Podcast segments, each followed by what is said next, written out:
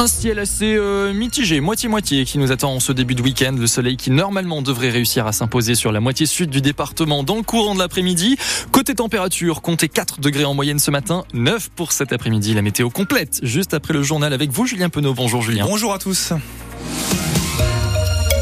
Ça y est, le salon de l'agriculture vient d'ouvrir ses portes à Paris. Dans une ambiance de tension maximale, des dizaines de manifestants ont affronté le service d'ordre à l'intérieur même des halls d'exposition. Après en avoir forcé les grilles, Emmanuel Macron a lui fait son entrée sous les sifflets. Le président s'est entretenu avec euh, les syndicats agricoles. Il va maintenant parcourir les allées à la rencontre des agriculteurs, si tant est qu'ils veulent bien lui adresser la parole.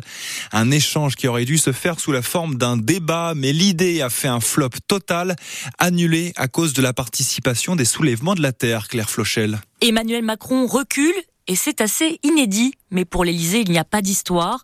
Ce n'est pas le président qui voulait ce débat, mais bien les syndicats, explique un conseiller. Ils n'en veulent pas, alors on annule. C'est aussi simple que cela.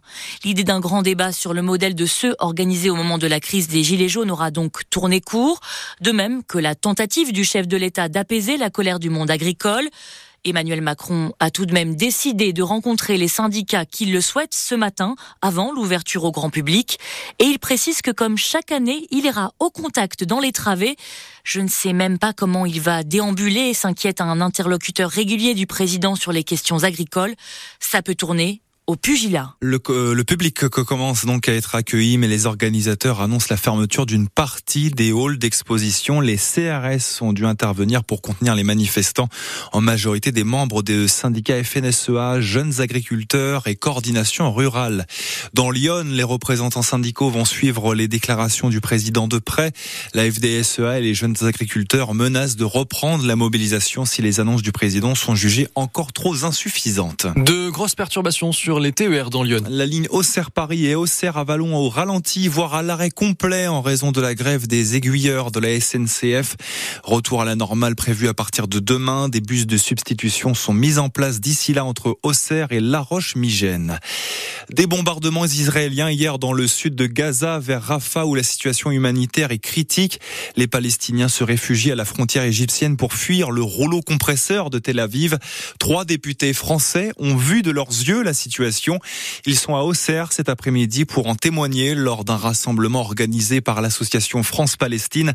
C'est à 15h, place du Palais de Justice. À 15h également, hommage à Missak et Miliné Manouchian qui sont rentrés au Panthéon mercredi pour leur résistance lors de l'occupation de la France par l'Allemagne nazie. L'hommage se tient à l'auditorium de la Maison du Parc à Saint-Brisson dans la Nièvre.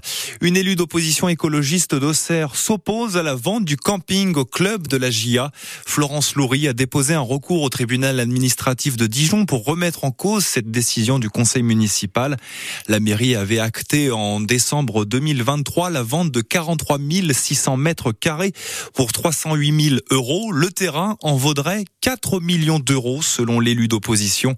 L'audience du tribunal administratif se tiendra le, 6 mars. Et on reste avec l'AGIA, mais côté pelouse. C'est la réception ce soir de Bastia pour la 26e journée de Ligue 2. Les Corses sont 16e. Nous sommes premier, sans défaite depuis 12 matchs avec trois victoires d'affilée.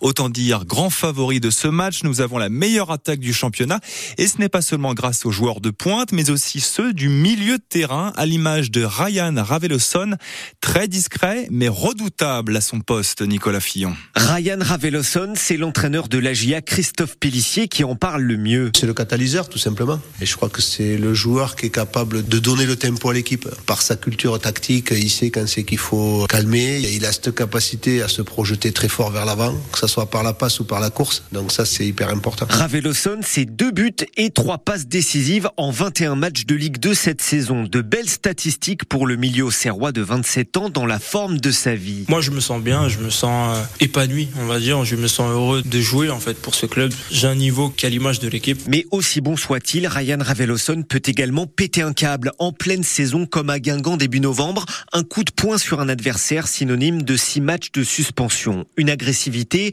et un côté aboyeur sur le terrain, même envers ses coéquipiers qui tranchent avec le tempérament très cool du malgache dans la vie de tous les jours. À mon poste, aujourd'hui, à mon âge, j'ai appris beaucoup et je suis à un poste où je suis obligé de montrer aussi euh, cette agressivité-là parce que je suis à un poste charnière de l'équipe. C'est mon envie de gagner, mon côté euh, compétiteur parce qu'on veut toujours le bien de l'équipe. Donc euh, forcément, quand on a cette proximité-là entre nous, il faut se dire les choses et c'est comme ça qu'on avance. Et pour l'instant, la GIA avance bien dans les temps de passage d'une remontée en Ligue 1. Agia Bastia, coup d'envoi à 19h à suivre en direct dès 18h45 sur France Bleu Auxerre. Nicolas Fillon en commentaire, Lucien Denis en consultant.